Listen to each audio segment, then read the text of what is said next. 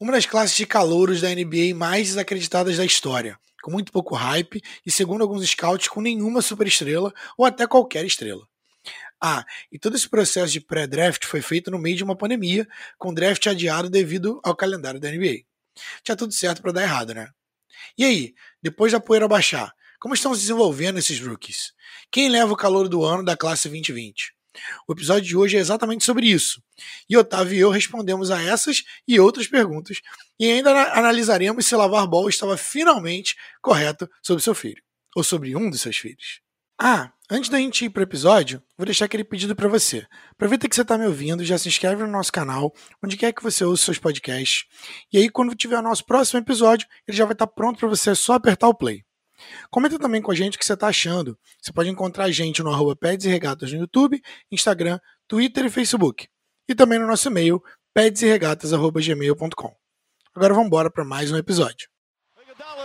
Back to Iguodala,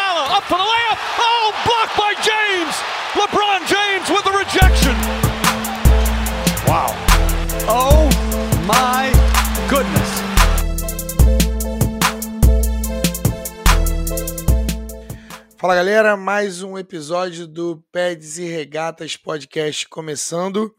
E hoje a gente vai falar sobre NBA, mais precisamente sobre os calouros do NBA, mais precisamente ainda da classe 2020 do draft da NBA, cara. Então é uma classe que desacreditada historicamente, muitos scouts falando que essa era uma classe que não teriam muitos superstars, não teriam muitos jogadores de impacto para a liga, né? assim como a classe de 2013, por exemplo, a classe de 2011 para alguns. E meia temporada se passou e eu quero saber os scouts estavam corretos ou não? O que, que você acha dessa classe, Tavinho? Dá um alô pra galera. Salve, salve, Flavinho. Olá, você, querido ouvinte. Flávio, uma coisa eles não mentiram, tá? É... Não é uma classe recheada de super estrelas.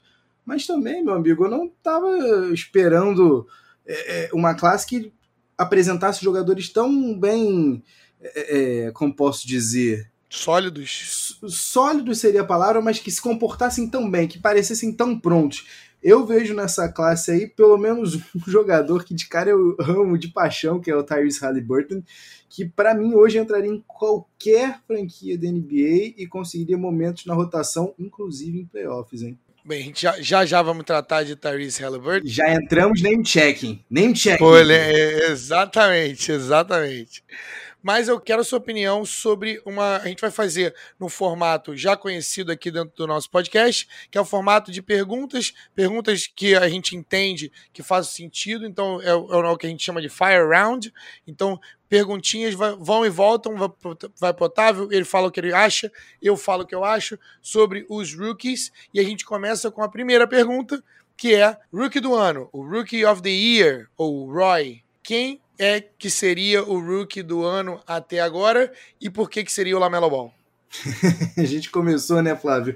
Até bem semelhante com, com, o nosso episódio do draft, né? Que a gente sabia tinha um clear favorite, né? Um, um cara que a gente tava tendo pelo menos uma, uma boa certeza.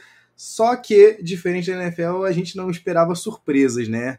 A lesão do, do, Lamelo bota em xeque, né? É um, um prêmio que, para mim, até então, estava mais do que certo. Fora da temporada, né? Exato, fora da temporada. Inclusive, é, essa lesão do Lamelo é, mostra, mostra a importância dele, né? Inclusive no impacto é, na trade deadline, né? O Charlotte não fez nenhuma, nenhuma movimentação e a gente fica se questionando, né? Será que o, o Hornets não buscaria um pivô se Lamelo não tivesse saudável? Será que o Hornets não buscaria ajuda pensando em voltar para os playoffs? Uma coisa é certa, Flavinho. O Lavar não mentiu. O melhor dos meninos é sim o Lamelo. e tem muita lenha para ser queimada aí. O que, que você me diz? O nome do episódio é o ano que o Lavar estava certo. Mas assim, ao mesmo tempo em que a gente dá crédito pro Lavar, que é um, um né, por falta de uma de palavras melhores, um grande idiota. É, o que a gente tem que dar crédito pro cara é que o cara criou três três meninos que são jogadores de nível de NBA. Né? Mas aí, quando o Lavar falou né, que o Lamelo é o melhor de todos, ele já havia falado que o Lonzo era o melhor de todos, e agora ele fala que o, o Jello, que é o Liangelo Ball, ele fala que o Liangelo é melhor do que o Lamelo Ball. Então o negócio dele é só falar. Ele quer falar, falar, falar, falar. Mas eu, uma coisa eu sempre falo: se o cara. Ele pode, ele pode até não ter sido um, um, pai tão bom, mas o cara colocou os três filhos dele na UCLA com bolsa escolar e os, os caras jogam basquete para viver. Então os caras têm aí um, uma profissão. É, é, é discutível o, o, que ele fez para conseguir isso, mas o, o, o cara dá resultado né? Mas me parece um pai muito super protetor ali e muito exigente de fora. Mais brincadeiras à parte sobre o que eu acho de Lamelo Ball, não, eh, de, de Lavar Ball, não, não tenho muito respeito por ele, mas pelo Lamelo Ball eu tenho, pelo que ele apresentou em quadra, me surpreendeu muito, porque eu vi, eu fiz scout dele do, na, no Ilauara, Ilauara Hawks no, no, na Oceania, e mais precisamente acho que foi na, na Nova Zelândia, acho que o, o, time dele era da Nova Zelândia, né? O Illawarra. Então, assim, cara, Lamelo Ball me surpreendeu muito, ele estava na minha lista de não draftar, porque eu vi esse cara fazer passes de alto, alto risco, os teammates dele não confiavam muito nele, ou talvez ele era dessa forma lá porque ele não confiava muito no talento dos times dele, era o melhor jogador em quadra mas eu vi esse cara chutar 25% da bola de três, é, jogar como se não parecesse nada, como se o jogo não importasse muito para ele, mas dava para ver o talento, dava para ver os passes que ele dava, dava para ver que o, o feeling dele para o jogo era diferenciado, tudo que ele poderia ser. Mas esse não é o tipo de jogador que eu gosto. Né? Para mim, a, a, principalmente na NBA, a, a figura precisa, a imagem precisa estar tá mais clara e não era tão clara, mas quando é, a gente erra nesse nível, é, eu não fico do lado errado da história. É, e Lamelo Ball vai ser um grande jogador. Ele tem potencial para ser uma superestrela. Não sei se ele vai ser uma superestrela do nível Steph Curry, não sei, talvez um Jason Kidd, na verdade, que seria mais apto, né? Um Jason Kidd, um Steve Nash, que eram é, armadores históricos, mas ele com certeza tem potencial para sê-lo, tá? E agora eu vou devolver para você com uma outra pergunta no nosso Fire Round. Se, já que a gente não vai ter o Lamelo Ball, primeiro, você acha que o Lamelo Ball ainda consegue ganhar mesmo com é, metade da temporada? E segundo, se não, se não ganha Lamelo Ball, quem que ganha, na sua opinião? Olha, primeiro, Flavinho, se Lamelo ganhar com 41 jogos, eu sou 100% favorável.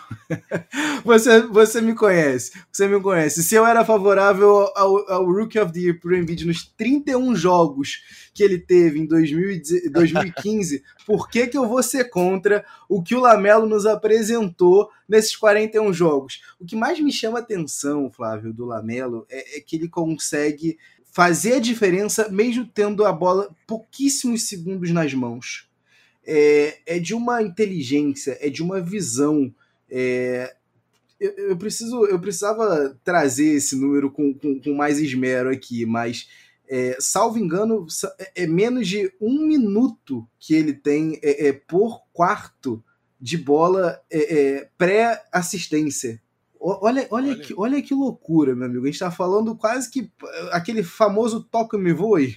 Uhum. a gente está falando coisas relativas isso. a isso. Então, assim, é, para mim, Lamelo estava deslanchando, inclusive, né? Desde que, que tinha virado titular, não tinha, não tinha dado margem né, para dúvida. É, a maneira como o Charlotte vinha, vinha jogando era claramente em função da, da novidade que ele trazia. Mas vou te ser sincero, Anthony Edwards está vindo né, nessa, nesse, nesses últimos jogos com força, com vontade, média de quase 24 pontos por jogo, 5.8 rebotes e 3.3 assistências desde do All-Star Break. Então, meu amigo, para além de highlights que a gente viu que ele é capaz de fornecer, finalmente, uhum. exato, aquela enterrada que o diga, né, não? É, meu Deus, aquelas. Exato, aquelas 42 pontos que ele marcou contra um Phoenix Suns enfrentando inclusive CP3, me fez abrir o olho e pensar, opa, peraí, temos alguma coisa aqui. Então, se não for por Alamelo e se o nosso queridíssimo Anthony Edwards continuar nessa produção, vai ficar difícil até para o meu menino, meu chegado, meu abençoado Tyrese Halliburton, que, que tu me diz, Flavinho? Cara, primeiro, acho que você é, trouxe muito bem os, os números de Lamelo Ball. Eu queria complementá-los. É, são 16 pontos, 6 assistências, quase 6 rebotes, 1.6 steals, é, 45% de, da quadra e quase 80% do lance livre, matando duas bolas de três por jogo, com uma é, com uma, uns turnovers não muito bons, mas o que é esperado, né? Turnover, turnovers quase 3, está em 2.8. E mas é o que é esperado de um armador que, que tem tem tantos riscos, né, quanto ele faz, o uhum. estilo de jogo dele é esse, e a medida é que isso reduza um pouco, não muito, mas reduza um pouco, à medida que ele fique mais maturo, ma maduro, e o jogo dele comece a amadurecer e quase 30 minutos né, por jogo. Então isso é, isso é bem legal. Terminou, acho que o último jogo dele, é, ele bateu 30 minutos, 30.3 nas médias, é isso. Tô vendo aqui agora. Mas o, eu tô contigo, concordo. O cara que é o segundo, o cara que, pra, na minha visão, tem a melhor condição de ser, tá no melhor caminho para ser o Rookie of the Year, é o Anthony Edwards. E esse era o cara que era o meu pick number one é, no draft, no, no pré-draft. Né? Então, esse era o meu pick number one. Esse era o cara que eu queria, porque ele é muito novo. Ele é um cara, né, 19 aninhos, né? É um cara super atlético. É, o estilo de atleticismo dele é, é, parecido com o do Wayne Wade em termos de comparação, né? Para a galera, da galera que não conhece muito o Anthony Edwards. É, ele, ele tem nunca viu um, um, arremesso que ele não, não acha que é capaz de fazê-lo. Né? Então, ele está chutando 15 bolas por jogo, às vezes chuta 15 bolas de 3 por jogo, então precisa trabalhar a seleção do chute. É, é isso mesmo que você está vendo, Tavinho? Era isso que eu ia falar. A eficiência não é, não é muito com ele, né? São 16 pontos por jogo em quase 16 arremessos, né? Então, assim, chutando bem, a, bem abaixo do, do que se espera, né? Isso no, no, geral, né? Isso no geral. Mas, mas desde o All-Star Break, né? Parece que, é, parece que a gente vê, né? A gente vê aquelas coisas que a gente chama de rookie wall, né? E o cara consegue ultrapassar a rookie wall. Tem, tem jogadores que a rookie wall demora uma temporada, né? Mas o cara acerta os ponteiros e é, conseguiu, depois disso, passar da rookie wall e o jogo vai ficando mais devagar, é o que eles chamam, né? Essa é a descrição que os jogadores fazem, né? O jogo fica mais devagar, ele desacelera e os caras conseguem jogar, ainda que em velocidade é, 100%, só que eles não é, não se apressam para fazer os movimentos.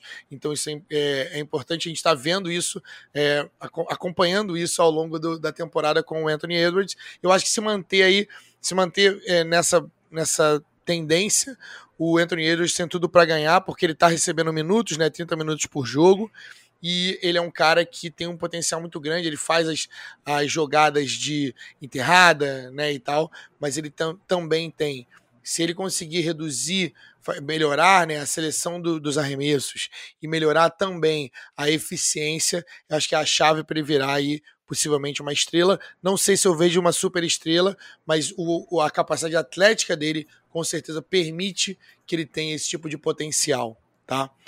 É, mas agora eu, eu queria trazer para vocês na, na, na, nossa, na nossa próxima pergunta aqui os seus top 3 calouros. A gente falou de Lamelo Ball e a gente falou de Anthony Edwards, mas a gente falou eles, é, a gente falou isso no contexto de Rookie of the Year, no contexto de Rookie do ano, de calouro do ano. Mas eles são os, eles fazem parte dos seus três top calouros? Quem que seriam e por quê? E aí aqui, Flávio, eu quero te fazer antes uma pergunta só a gente está per... é permitido aqui a gente escolher mesmo com lesões, certo? Mesmo com lesões, são os três calouros que você mais acredita que quem são os seus três calouros, é Sim. isso? Com lesões ou não? Perfeito.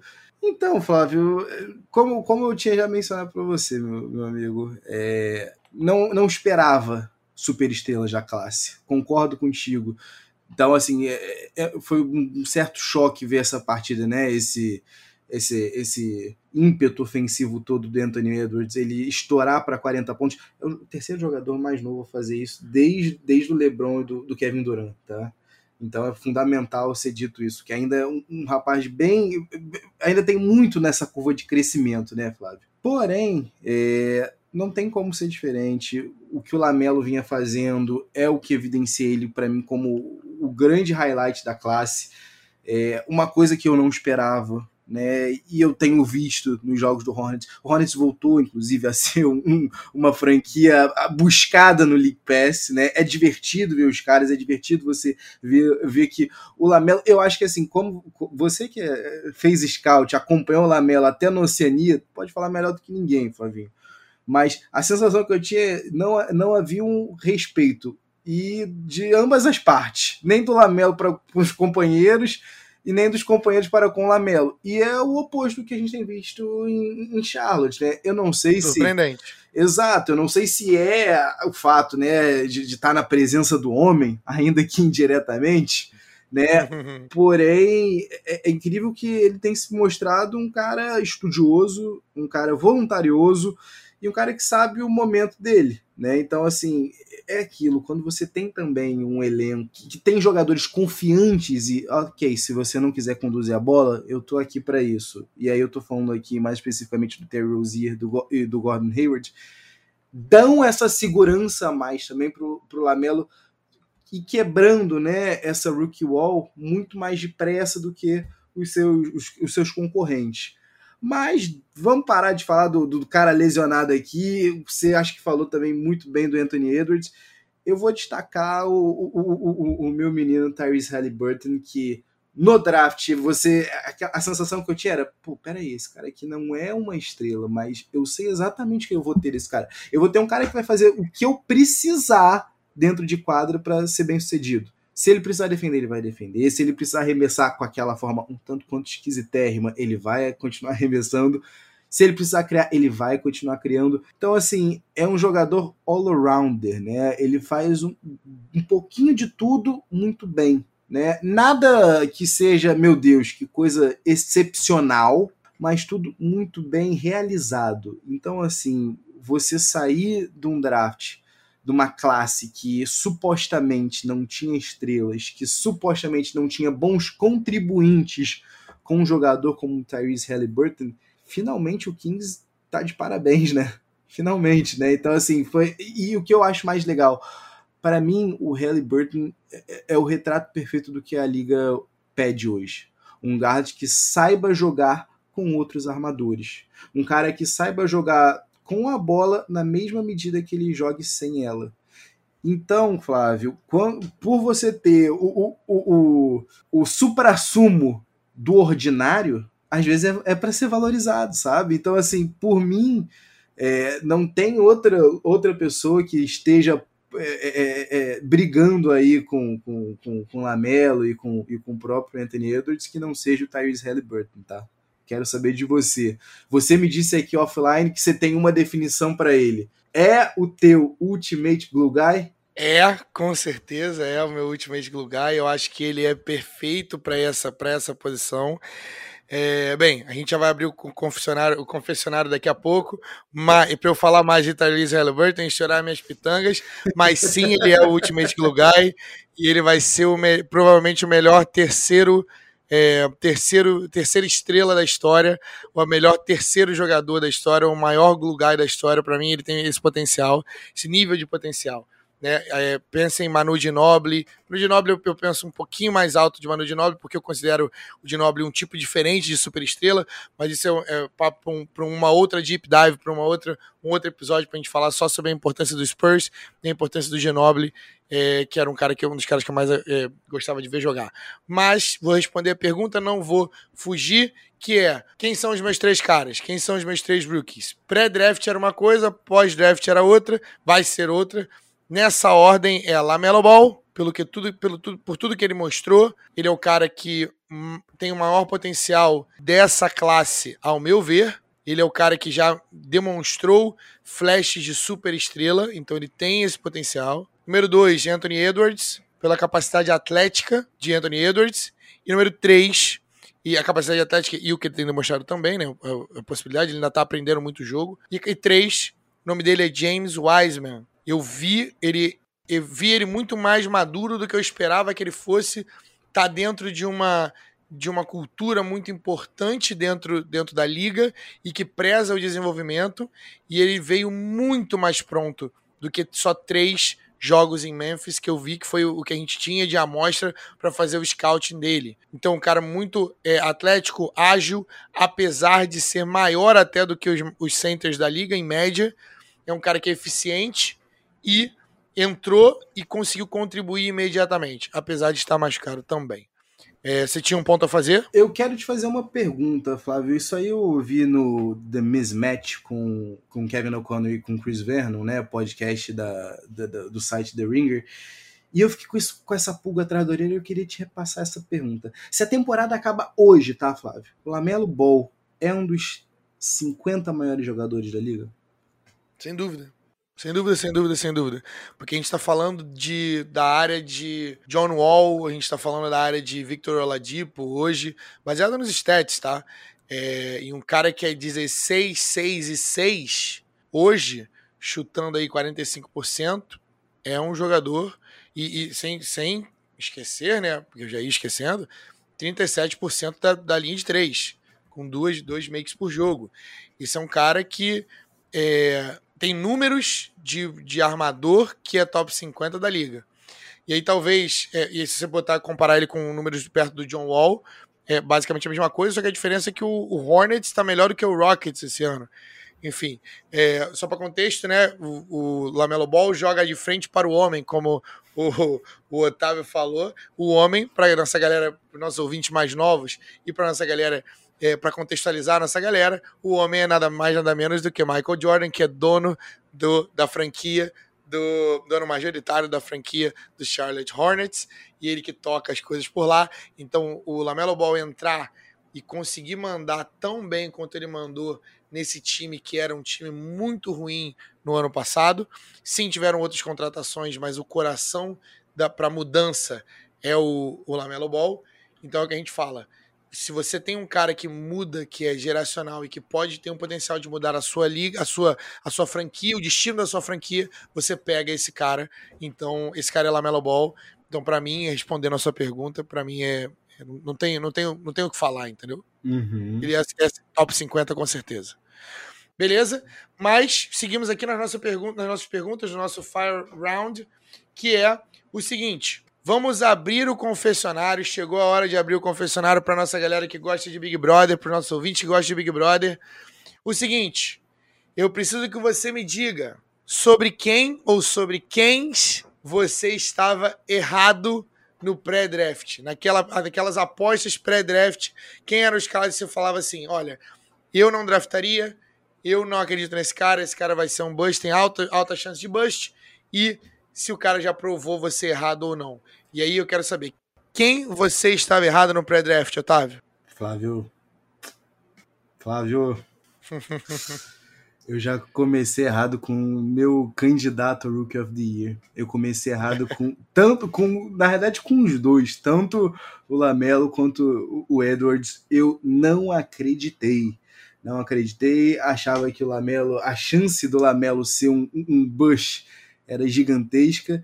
Inclusive, me recordo de, de, de, de ouvir né, o pessoal falando: ah, mas se nada der certo com relação ao Lamelo, olha só o engajamento que o Lamelo Ball traz para o Hornets. O Lamelo tem mais seguidores no Instagram que o Hornets. Olha só como é que vai ser impulsionado. Amigo, para além de tudo que ele faz dentro de quadra, ainda tem essa questão, né? Então, assim, o que antes era como tido o, o diferencial dele é mais um diferencial, né? É um fenômeno o, o, o, Lamelo Ball. Uma coisa que eu acho que é importante a gente também destacar aqui, é que não veio em nenhum scouting report, pelo menos para mim, que ele, ele ia vir com essa vontade né, na defesa. Né? E também eu não esperava essa capacidade de rebotear com essa facilidade. Ele está sempre muito bem colocado. E eu acho legal que perguntaram para ele, né? O que que, o que que fazia ele estar tá sempre bem colocado? Ele perguntou: Você tem irmãos, não tem? Para o repórter. E aí o repórter falou: Tem. Você já jogou com seus irmãos, não? Quando você é o mais novo, você tem que arranjar algum jeito de você não perder. Então, assim, me chama muita atenção, Flávio, é, é, é, o quão pronto ele já estava, o quão disposto ele está, o floor, né, o, o, o, a base, o que ele já apresenta já é sólido o suficiente para muito mais do que eu esperava. Então já te digo com toda certeza, estava errado sim quanto a Lamelo Ball. Para mim esse mais um dos filhos de Lavar que no melhor do cenário seria subpar, né?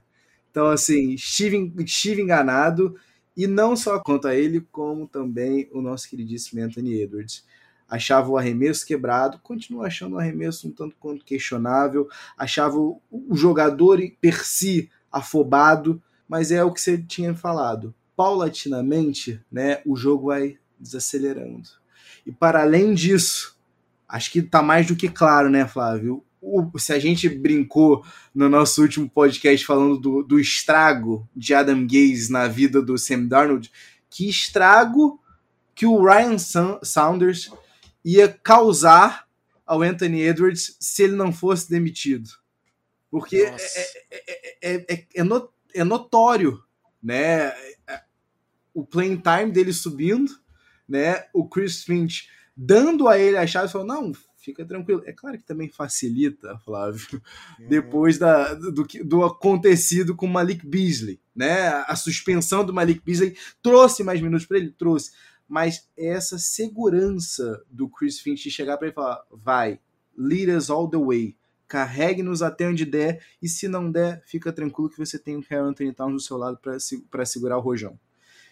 Isso para mim é um marco, isso para mim é, é aquele momento, é o, é o break, breaking point para, ok, a temporada do, do, do Anthony Edwards podia chegar até um ponto, ou ele poderia performar para além disso ele está mostrando que ele está performando para além disso. Tava errado também quanto Anthony Edwards. Então, Flavinho, de cara já te digo que eu errei pouco. Só errei o Roy e o runner-up do Roy. E você? Quem tu errou? Não me deixa aqui pagar esse micão sozinho, não, porra. É, com certeza eu é, tive algumas. Bem, tive algumas derrotas já de início, né, algumas derrotas grandes, e eu sou um cara que gosta muito dessa questão de scouting, gosto muito dessa questão de draft, então eu gosto de projetar os caras, gosto de tentar identificar o talento e tudo mais, e a gente sempre quer estar certo, mas a probabilidade está tá muito contra a gente, então a gente claramente não vai dar certo, não vai estar certo sempre, e, e a gente tem que, como eu disse, a gente tem que, quando a gente está errado, a gente tem que ficar do lado certo da história, e a gente tem que é, admitir quando a gente está errado. E eu tinha uma lista de do not draft, ou seja, para você não draftar. Então, essa é a hora do meu ego check, essa é a hora do meu, do meu ego ser checado aqui para todo mundo ver. Então, quem que tinha na minha lista? Vou falar aqui alguns dos nomes para vocês. O primeiro desses nomes é não não draft, não draft. Lamelo Ball. não, não, não draft. Tyrese Halliburton. Não draft. Sadiq Bey. E não draft. Emmanuel Quickly. E, tem, e o último para fechar, não draft é, Cole Anthony. Esse com certeza. Esse é um carinha que eu não, que eu não gostaria de ver no draft. Basicamente, eu tinha uma lista de não draft e esses caras, com exceção, assim, Cole Anthony é discutível, né? Eu acho que ele não tem muito futuro na liga. Eu acho que vai ser, no melhor dos casos, um, um DJ, DJ Augustin. Emmanuel Quickly já calou minha boca. Eu acho que já mostrou muito mais do que, é, do que ele mostrou no college para mim. E acho que o, o, o Knicks, no mínimo, achou um, point guard sólido para poder trabalhar depois de tantos Frank Nitiliquinas e, e Danny Smith Jr. e whatevers. Sadiq Bey foi um achado para o Detroit Pistons. Eu acho que vai ser um, um jogador sólido aí para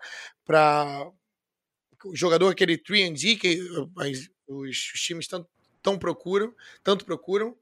E os outros dois de cima, que, que são Tyrese Halliburton e Lamelo Ball, que são as minhas maiores derrotas, é o seguinte: o Tyrese Halliburton não é que eu não gostava do jogo dele. A diferença é que eu não como eu acho que ele tem poten tinha potencial para ser o maior glue guy, tinha gente querendo pegar ele no top 5, tem gente querendo pegar ele no top 7, tem gente querendo pegar ele no top 10. Eu falei assim, cara, não é ne nessa área do draft que eu procuro esse tipo de jogador. Mas aí, como eh, na todos 12 os scouts, você, né? Na 12 você gostou ou você achou que caiu muito já? Eu não acho que caiu muito, eu acho que tá perto do, do, do valor onde eu procuro esse tipo de jogador. Na verdade, eu, eu procuraria esse jogador no, no, final da loteria. Então, teoricamente, na 12, tá ok, entendeu? Pegar ele, ele ali, né? Mas eu não pegaria ele antes disso. Eu, eu, eu costumo pro, procurar esses jogadores, né? No final da loteria, aquelas sure things. Eu tinha um outro jogador que eu gostava muito, o nome dele é Precious Achua, que foi pro, pro Miami. É um dos caras que eu mais gosto. Gostava no pre-draft, gostei mais ainda agora. Mas esse é o tipo de cara que é sure thing, que o, o potencial, você sabe que não é o potencial de super estrela, mas é, que você sabe que ele vai, vai contribuir. E tinha gente falando de Tyrese Halliburton na, na terceira escolha, na quinta escolha, e simplesmente esse não era do not draft high. Ou seja, não, não pega esse cara no início, no topo. E acho que o Kings pe acabou pegando uma das, das bandejas, o, o, uma, uma das é, dos maiores é, retornos de investimento em relação a, a, a pick 12 o, o Bill Simmons no post-draft, ele quase teve um troço. O Bill Simmons, né? Dono do The Ringer, né? Inclusive, um, um dos podcasts que a gente ouve bastante. E, e quase teve um troço quando o Tyrese Halliburton caiu para o Kings, por, primeiro, porque é o Kings, ele estava com medo do Kings é, estragar o Tyrese Halliburton, mas era.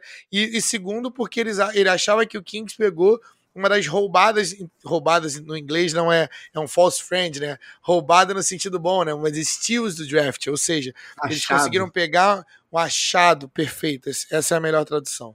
Um dos achados do draft foi o Tyrese Halliburton. E o que mais me impressionou nele é que ele não deixou a cultura tóxica do, do Kings é, influenciar o estilo de jogo, por, pelo contrário, ele está ajudando a remodelar a, o, o, o, Kings, assim, assim como o De'Aaron Fox, assim como o, o Buddy Hield e o Marvin Bagley, né, que são os, os futuros, o futuro da, da franquia. Então, esse cara, para um, um para um time novo e para um time que precisa de estabilidade, trazer Tyrese Halliburton, o Ultimate Glue Guy, que é o cara que faz todas as coisinhas pequenas certas que ninguém quer fazer, mas que faz o jogo de todo mundo ficar fácil. Ele é o tipo de jogador que você é, esquece que ele está jogando, você não vê ele na quadra, e eu vou falar aqui, se ele joga por 30 minutos, né, em média, e eu vou falar aqui a stat line dele. Vou falar aqui o que, que ele tem. Você esquece que ele está jogando e ele aparece no final do jogo com 13 pontos. Ele aparece com duas bolas de três metidas. Ele aparece com 87% de lance livre. Ele aparece com 48%, quase 49% de eficiência da quadra. Ele aparece com 5 assistências, 1.3 steals, 0.6 blocks. Para um cara que é tão franzino, isso é, importante. E o melhor stat para mim de Tyrese Halliburton para 30 minutos e um, um, jogador que é um dos armadores, é um combo guard, né? Aquele cara que pode jogar de armador ou de ala armador. E esse cara tem 1.6 turnovers. Ele é um rookie. Esse cara já entrou na liga veterano e tão novo e no Kings, de todos os lugares ele, ele foi pro Kings. Então esse cara é um cara que vai fazer todas as coisas certas por 10, talvez 15 anos. Ele é o tipo de jogador que dificilmente erra, dificilmente você vai ver esse cara errar na quadra. Poderia assistir assisti-lo jogando por muito tempo também, porque é muito o, o, basquete, ele joga o basquete do jeito que o basquete deve ser jogado. O jogo, o jogo bonito, aquele jogo onde ele sempre busca o próximo passe, onde ele sempre busca o melhor posicionamento, onde ele se posiciona bem. Ele é um basketball savant, é aquele cara que olha o jogo, o jogo para esse cara, para Tyrese Halliburton, ele fica mais lento do que para todas as outras pessoas. Ele é um cara desses gênios e que se tivesse mais capacidade atlética seria uma super estrela com certeza. E para fechar, já vou te dar a palavra, Lamelo Ball. Não precisa nem, a gente já falou muito sobre Lamelo Ball aqui. É, é, um, é possivelmente a futura super estrela desse draft. E aí, o que, que você achou do meu confessionário? Primeiro eu quero saber o que, que você tinha contra os armadores desse draft, contra os guards. Se não fosse o Sadiq Bey ali, ia falar, é, é, pessoal com, é pessoal contra os baixinhos aqui, cara. Mas, Flávio, vou te dizer que eu tô me sentindo até melhor agora, cara. Eu tô me sentindo até melhor. Eu só trouxe dois nomes, você trouxe aqui. Obrigado, tô, tô, me sentindo menos mal. Pelo menos, pelo menos a gente tá junto, na alegria e na tristeza aqui, né, irmão? Isso é verdade. A, a parada é a seguinte: o Sadiq Bey é, é mais um daqueles jogadores que eu não esperava é, tamanha compostura, né, nesse momento, mas é aquilo. É, a gente sabia o que, que ele ia oferecer. E uma coisa que a gente tem visto, e eu acho que a gente pode ficar cada vez mais confiante, são nos jogadores que estão saindo de Vila Nova. Né? O que o Jay Rice tem feito, né? Transformar, ter transformado Vila Nova na powerhouse que hoje o é, né? Ter botado na cabeça, a sensação que eu tenho é, o, o, jogador chega em Vila Nova e o Jay Wright fala, olha só, você vai fazer isso, isso, isso. Você pe ele pega o que o cara tem de melhor e busca maximizar. É, é cultura, é cultura, sabe? para mim, o, o, o, o, Sadiq Bey, apesar de não ser, meu Deus, um, um, grande destaque em nenhuma área específica, ele foi feito exatamente porque o que a gente quer hoje de um roleplay na NBA. A gente quer um cara que consiga espaçar a quadra minimamente, a gente quer um cara que não comprometa na defesa, a gente quer um cara que consiga, se necessário, como, como teu ala, né, controlar, trazer a bola, né, numa transição defesa-ataque. Então, assim, você tem todas essas características no Sadiq Bey. Só que uma coisa é você ver isso num cara que é o quê? Um, um terceiranista na faculdade, um cara que tá jogando contra calouro, um cara que tá jogando contra gente que não sabe nem o que deve fazer em quadra. Outra coisa é quando o cara chega num Detroit Pistons, que claramente não possui uma agenda coletiva, e ele mostra que se o Detroit não tem uma agenda coletiva, ele está disposto a, ter. Então ele está ali para fazer pelo time, pela franquia, né? Independente do que for ter para ele, né? Ele não está se importando com, com um pedaço da pizza que vai sobrar. Se sobrar um pedaço, tá ótimo e é isso que ele quer. Ele quer comer. Não, não importa o tamanho, não importa o sabor, ele quer comer, sabe? Falta, né, para ele é, é, é, aquela, aquele burst de, meu Deus, eu tenho aqui um, um cara para para ser o meu o meu ala. Falta. Não é o Michael Bridges, não é. Mas para um primeiro ano, o Sadiq Bey tem realmente apresentado um basquete muito mais assertivo, inclusive, do que o próprio Michael Bridges quando calouro, e por que não dizer também, né, o nosso querido Josh Hart, né, que hoje, né, virou o, o, o ultimate glue guy para o Pelicans, né, no terceiro ano dele, né, já, e, e, assim, existem jogadores com esse perfil nesse draft, e o Sadiq Bey é mais um deles. Eu vou te dizer, Flávio, que esse daí, pelo menos, eu não levo essa culpa. Essa culpa aí não é minha.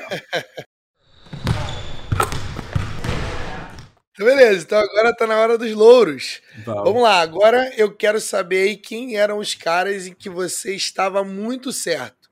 Agora é hora de cantar a vitória. Quem era o cara que você estava muito certo? Você acreditou e o cara bateu.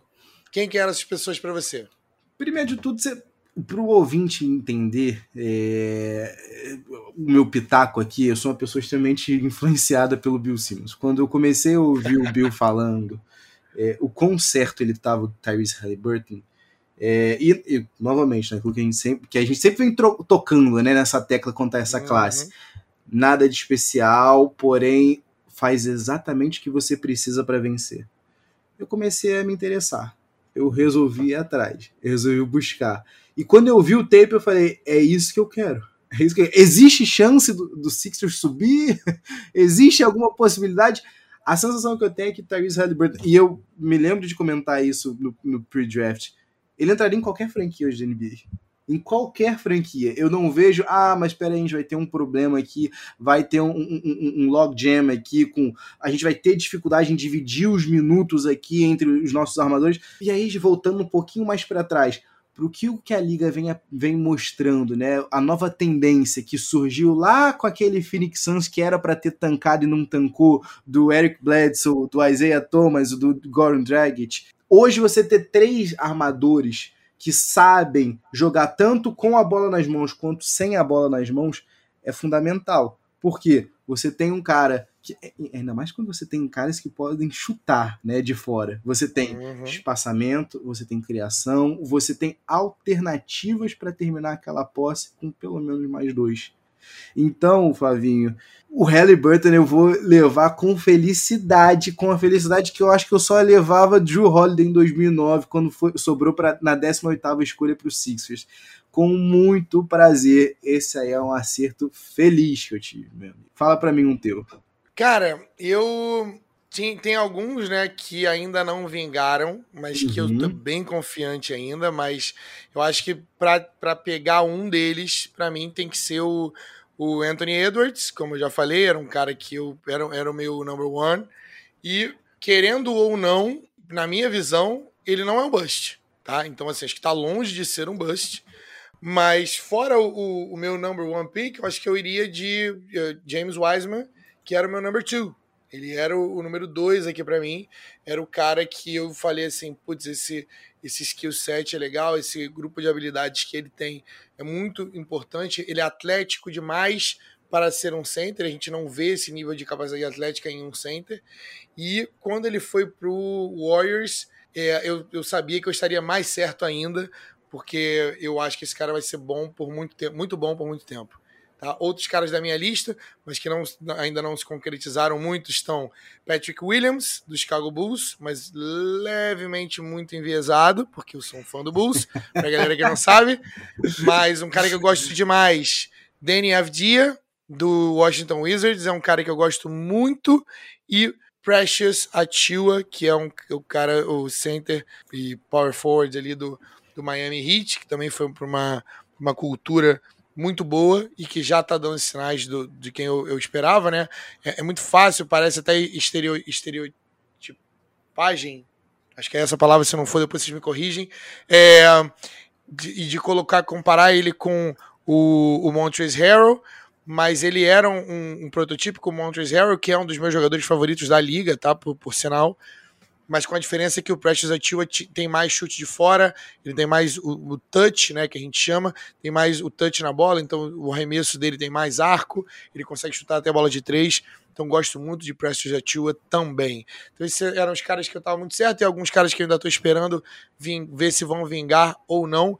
Patrick Williams, inclusive, é um dos caras que mais me intriga no draft inteiro, porque a gente não sabe o que ele vai ser, mas também é daqueles caras que são quase biônico ou robótico, se você no sentido de que se você tivesse que construir os caras em laboratório, sairia Patrick Williams, porque ele é prototípico em termos de é, quem é o, o, o, a ala, o ala perfeito em termos de é, medidas, né? Então, em termos de peso, em termos de força, em termos de músculos, enfim, e ele muito mais fluido e muito mais maduro no jogo dele em Chicago do que eu achava que ele seria. Muito feliz por Chicago, inclusive, porque no mínimo eu vejo ele como um jogador que é 15, 6 e 6 para a carreira dele, tá? No mínimo. Mas agora a gente fazendo, continuando aqui no nosso Fire Round, para a gente poder é, continuar aqui e dar a sequência no nosso Late Bloomers. Agora a gente chegou na parte na, na, na nossas Late Bloomers. Você tinha um comentáriozinho antes? Só dois breves comentários aqui, Flavinho. É, ainda aproveitando, né, sobre o, o Precious Atua, né? Gostei da comparação é, com, quanto ao Montrezl. Eu acho que tem uma coisa só que difere, e aí eu quero, quero saber de você, que gosta dos dois, que tem no, no Harrow um dos teus jogadores favoritos. O Atua tem uma coisa que falta no Harrow, né? A defesa. No, no, hum. no, minuto final, no crunch time mesmo, na hora que, que, que, que a mãe chora, o filho chora e a mãe não vê, tu não pode. O Lakers está provando aí desse veneno maldito que é o Montrezl Harrell. Eu não vejo esse problema acontecendo no futuro com Precious Achiuwa. O que, que você me diz? Porque no começo da temporada, inclusive, eu acho legal a gente até fazer esse destaque. Teve um hit e, e Bucks que o, o, o Eric Spoelstra não teve a menor cerimônia botou o Precious Atua no Yannis e até a med... como, como pôde para um calouro enfrentando o, o two-time MVP foi bem demais, meu amigo. Eu não imaginava, é, eu não esperava nem um pouco a dificuldade que o Yannis notoriamente teve Bem, é, eu acho que esse é um, é um, acho que esse é um erro comum que as pessoas que veem basquete pela primeira vez ou estão vendo, acompanhando o esporte recentemente, às vezes as pessoas acabam confundindo o, o jogador que tem algum consegue bloquear a bola ou, ou, tem alguns bloqueios e o Montrezl Harrell é capaz de fazer isso porque ele tem o que a gente chama de wingspan, né, que é a envergadura dele é muito alta, então ele consegue uns bloqueios, às vezes, que são bloqueios que parecem highlights muito bons, mas isso não necessariamente faz dele um bom jogador de defesa.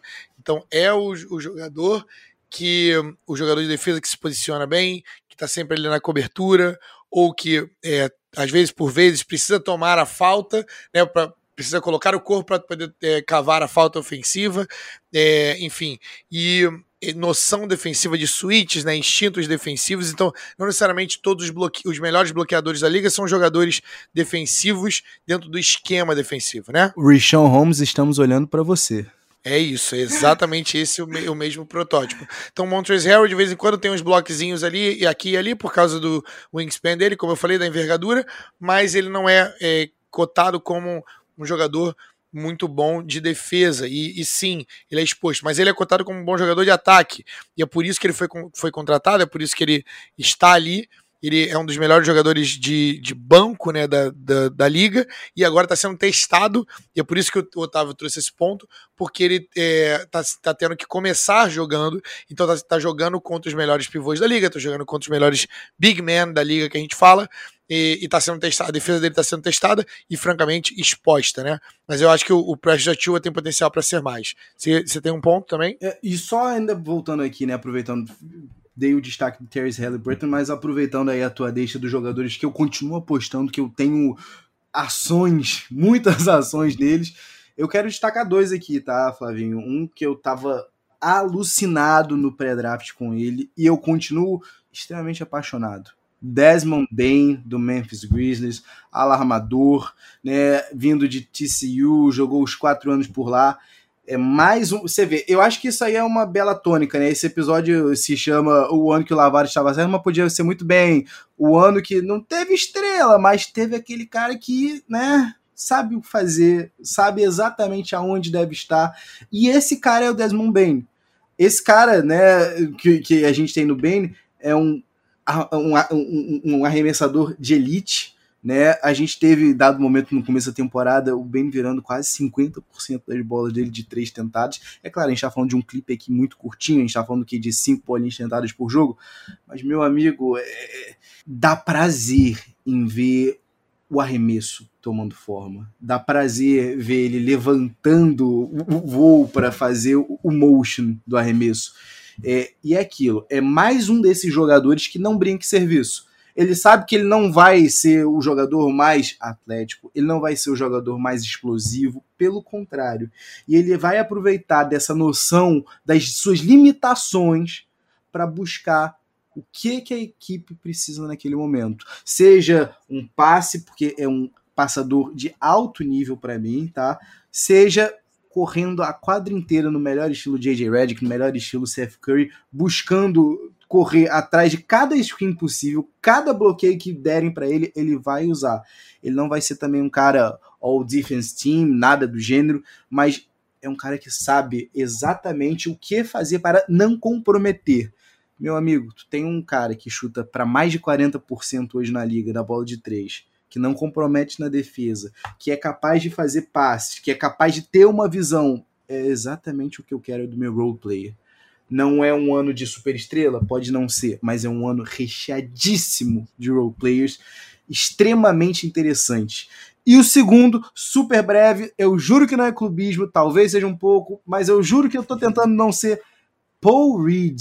Estamos aqui falando do é, atual MVP Rookie of the Year, All, all Team da D-League, All First Team da defesa da D-League, Paul Reed, também conhecido como B-Ball Paul, que é o arroba dele no Twitter, inclusive a, a, recomendo todos seguirem, né? É, o que eu gosto no B-Ball Paul é o seguinte: defesa, posicionamento e, por mais incrível que possa parecer, Flavinho, coragem, coragem. A gente falou agora há pouco do Montrezl Harrell, é, do Montrezl Harrell, perdão. Nesse jogo, de, no, no, último jogo que a gente teve de Lakers e, e Sixers, Dwight Howard foi rejetado ainda no segundo quarto. Paul Reed tá, estava chegando. Ah, importante também destacar aqui como o Sixers trocou o Tony Bradley como o Sixers trocou o Vincent Poirier nessa trade deadline e o Embiid está machucado, as opções pro, pro, que o Sixers tinha para cinco eram o undersized Mike Scott, que é um ala pivô, o Ben Simmons ali na 5 pro terror do torcedor. Ah, mas espera aí, tá tranquilo, a gente tem Dwight Howard que foi ejetado no segundo quarto. Entra Paul Reed e no primeiro lance ele aproveita do, da primeira cochilada do, do Montrez, corta e vai e tem o caminho livrinho para sexta. Mas ele vai numa ferocidade para sexta, Flávio, que dá prazer de ver. Dá prazer de ver. É o que eu quero. Um, um, um, um, um pivô que corra para a cesta, que tenha presença defensiva e que não se cale perante os jogadores que, que, que supostamente né, dominariam a liga. Eu quero muito ver Paul Reed. Não, sem Jojo, sem problema. De algum jeito ou de outro, a Filadélfia tem um MVP. Nice, muito bom, cara. Nesse, nesse podcast tá, pro, tá, tá proibido, não, tá permitido ser ligeiramente clubista, porque tá tudo bem. É, mas ach, achei ligeiramente clubista sim, mas já gostava do Paul Reed no pré-draft, tá? Eu achei que ele caiu muito para o ponto de ele caiu. Ser selecionado. É assim, caiu demais. Ele tem potencial para ser muito mais, então de olho nele. E Desmond Bain, cara, é o, é o, que, é o que você falou, a, a análise está perfeita. Só trazer um pouquinho de, de contexto aqui para a galera, de trazer um pouquinho de números aqui para eles. Desmond Bain, 48%, isso é um rookie que a gente está falando. 48% da, da quadra, 45% de bola de três. Assim, isso coloca ele no, no top da liga, no, no, no, top, mas pelo menos no top 10, top 15 da liga, talvez não todos, porque ele não, é, não talvez não tenha volume, mas está jogando 22 minutos por jogo, 9 pontos por jogo, 3 rebotes e 1.3 assistências. É um cara que dificilmente vai comprometer o teu time. Pode, é, está no, jogando no Memphis, para quem quiser vê-lo, mas poderia facilmente estar jogando no Spurs, porque esse é o tipo de jogador que o Spurs tem e que é o tipo de jogador que eu projeto que o, o Devin Vassell seja também, tá?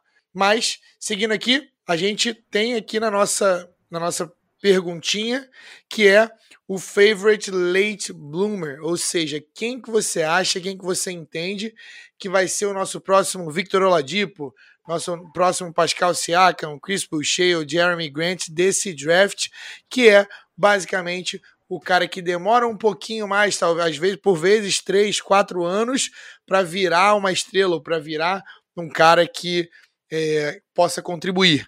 Quem que é o cara, quem que é esse long shot, esse late bloomer que você acha que você apostaria? Flavinho, meu late bloomer, você acabou, sem brincadeira, parece que pensou o cara que eu ia falar, Devin Vassell é o nome. A gente tá falando de 19 anos só. A gente está falando de um baita de um arremessador, numa franquia extremamente funcional. É, não vai ser hoje, não vai ser amanhã, mas eu acredito de verdade no potencial de Devin Vassell para ser o, o, o 3D que a liga pede.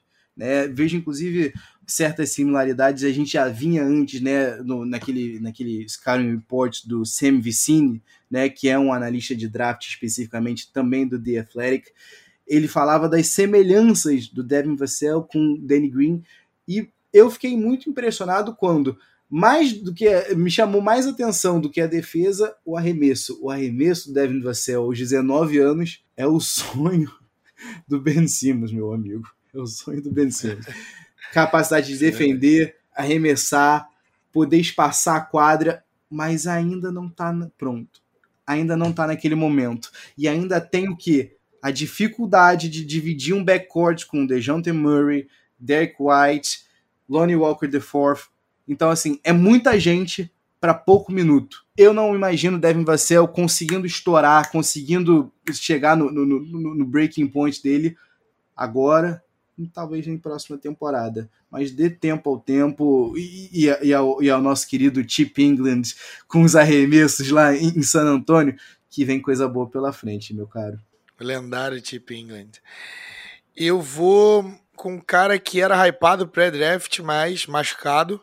Uhum. Mas eu acho que ele vai ser um late bloomer, porque ele vai ser um cara que acho que está se adaptando. Não, não foi bem no início, né? não foi bem no, na amostra inicial.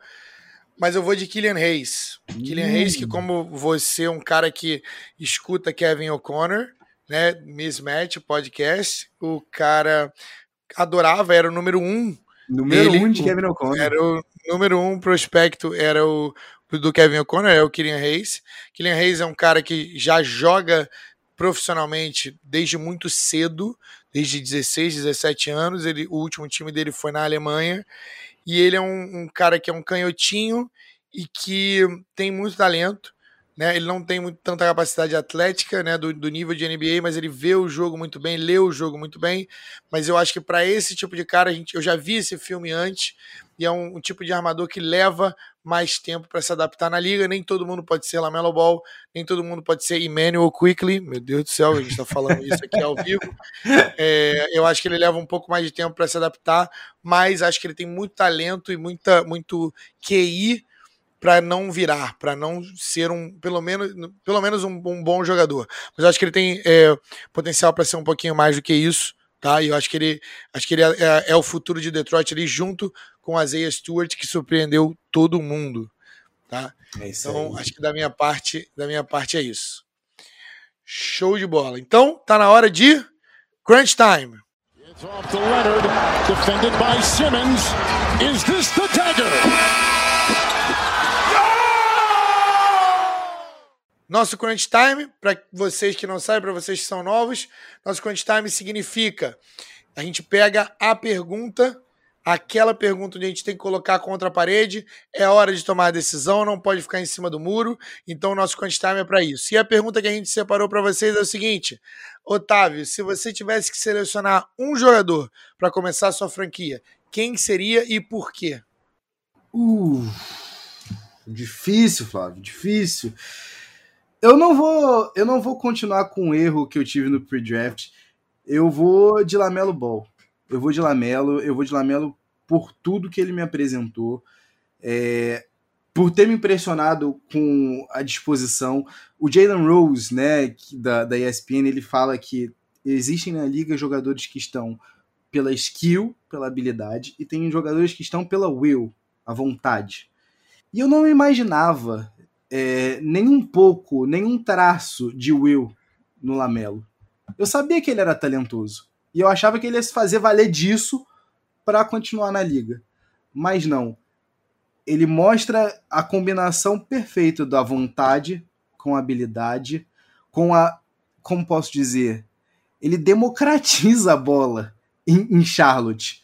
Você ter hoje na liga um armador que democratize a bola do jeito que ele faz meu amigo, é estrela, é possivelmente a única, ou não, junto com Wiseman, ou junto com, com Edwards, mas é uma das poucas pessoas que nós saímos dessa classe, um dos poucos jogadores que nós saímos dessa classe com aquela sensação de, ok, tem algo a mais nesse cara aqui que vai para além do básico, vai para além do ordinário. Chega ao extraordinário no, no, no, na raiz da palavra.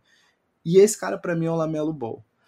Olha, eu vou te dizer que eu vivi para ver Michael Jordan acertando uma pique. E eu acho que a gente tem que parabenizar aqui também o senhor Mike Kupchak. Mitch Kupchak, perdão. Mike não, Mitch Kupchak. É, ousar como ousaram, né? Ter a sorte que tiveram também dele sobrar na 3. Meu amigo, casamento perfeito. Eu iria até na 1 hoje pelo Lamelo Ball se eu tivesse na posição de general manager, eu iria no, no homem. E você? Cara, pensei muito, tá? Porque eu gostava né, de outros jogadores né, na, na no pre-draft, mas eu não posso errar duas vezes. Se eu fosse o GM, a escolha certa seria Lamelo Ball. Não tem outra escolha. É Lamelo Ball hoje pelo apresentado é o que mais trouxe, tem traços de superestrela. Ele tem aquele traço de magia que você olha e fala assim: Meu Deus do céu, o que, que eu estou assistindo aqui? Então, é, Lamelo Ball, por todas essas razões que você já falou, e eu não vou tirar nada de Lamelo Ball. Qual o que eu vou dizer aqui?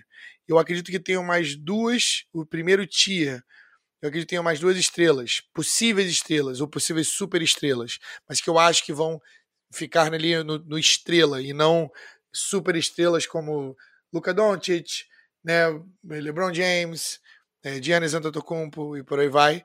Eu acho que eles ficarão nas estrelas no, no quesito é, comparáveis a Jimmy Butler, por exemplo, que é uma estrela, mas eu não considero necessariamente como super estrela, mas tem gente que considera, enfim, polêmico essa, essa discussão, talvez seja até um tempo para o nosso podcast. Mas, sem me delongar ainda mais, eu acho que o tier é Lamelo Ball, super estrela, potencial de super estrela. James Wiseman e Anthony Edwards, potenciais de estrela. E a partir daí cai muito. A partir daí já é outro nível de jogador que a gente está falando. E para mim, é, a gente não sabe quem vai, quem vão ser. A probabilidade é que tenham pelo menos um ou dois jogadores que se destaquem desse draft que a gente ainda não, não viu ou que vão se desenvolver lá, da, lá pela segunda, terceira temporadas deles e que possam chegar a esse status de estrela ou super estrela. Eu sei que você tem um comentário, mas antes de passar para você, eu quero fazer um shout-out pro, pro nosso querido Jason Tate, de Ohio State. Ele é um dos rookies mais produtivos desse ano. Ele está no Rockets também, então beleza, mas ele é o que a gente chama de canivete suíço. Ele joga nas 11, o cara bloqueia, o cara baixinho, mas bloqueia, é muito forte. É o tipo de jogador a lá PJ Tucker, para quem é, conhece. Ele tá ali para fazer as coisas que ninguém quer fazer, ele rebota, mete uma bola de três aqui, outra ali, muito eficiente. 10 pontos por jogo, 5 rebotes, duas assistências quase, 32% de 3 e 52% do, do campo, da quadra, né, no caso. Então, Jason Tate é um rookie de 25 anos. Então, assim, é, já tá pronto, mas ele poderia ter desistido. Tem gente que desiste muito antes disso da NBA. A NBA come as pessoas, mastiga as pessoas e cospe. Esse é o ditado. Então, assim, é, esse, é, esse, esse era o meu jogador. Se eu tivesse que pegar a Lamelo Ball, acho que os dois potenciais, Anthony Edwards e James Wiseman, e o meu shout para um jogador que é, com certeza é subvalorizado, Jason Tate. Flavinho, meu amigo, eu vou aproveitar e perguntar para você. Você trouxe aí a questão dos tiers. Tu tem o teu Lamelo como tua possível superestrela, você tem o Wiseman e o Edwards como as possíveis estrelas. Existe agora esse nesse gap que você falou algum All-Star? Ou você acha que a gente já cai talvez imaginou que o Tyrese Halliburton esteja aí para você, ou você acha que a gente já caiu por um nível role player, excelente role player, role player para baixo? Hoje, é, o, o, quarto nessa posição seria o Tyrese Halliburton, tá? Para mim, então tem que ser tem que ser esse cara, mas ele talvez seja o, o cara que talvez seja tipo o Mike Conley, que se, talvez seja All-Star por acaso ou uma, uma vez na vida, não que não mereça, mas que as pessoas nunca o votem porque ele não é tão é, é, tão demonstrativo ou que ele não tá na boca do povo, porque quem assiste basquete gosta de gente errada, quem assiste basquete gosta de bola de três o tempo todo, né? E esses esse caras geralmente aparecem. E Tyrese Halliburton, por natureza do jogo dele, ele não aparece, ele fica ali no, nos bastidores e contribui para o time. Então, é, eu acho que o drop-off do, dos três primeiros para o quarto hoje é, é, é, é grande, né? É eu vejo quase que um abismo, mas nós temos aí caras com potenciais muito altos, tipo é, Patrick Williams, tipo é, o Tyrese Maxey do Sixers, né? Se, se ele vingar. O Danny Avdia também eu vejo que tem um potencial bem alto. É, querendo ou não, cara, Kenyon Martin Jr. Tem, cara, tem jogado, tem jogado bem, tem um potencial atlético gigantesco, né? Mas não necessariamente de habilidade, tem que desenvolver bastante coisa na habilidade.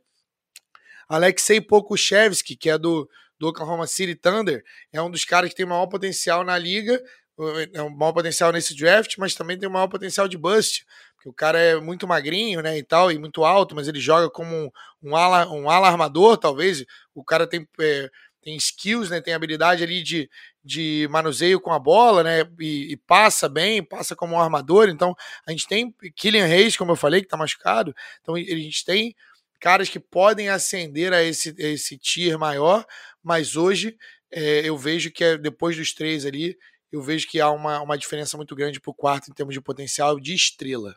Perfeito, perfeito. Beleza? E então agora chegou a hora do nosso Two Minute Drill, fica ligado. Two Minute Drill tá chegando aí. Two Minute Drill, para quem não conhece, é o nosso, a nossa parte do, do podcast. A gente conta uma história inusitada para vocês, uma, uma, história do esporte que a gente está falando hoje. Hoje é sobre NBA e a gente vai estar tá falando uma história muito maneira para vocês, aquela curiosidade, aquilo que você sempre quis saber, pode ser do teu time. Então fica ligado. Two Minute Drill na sequência.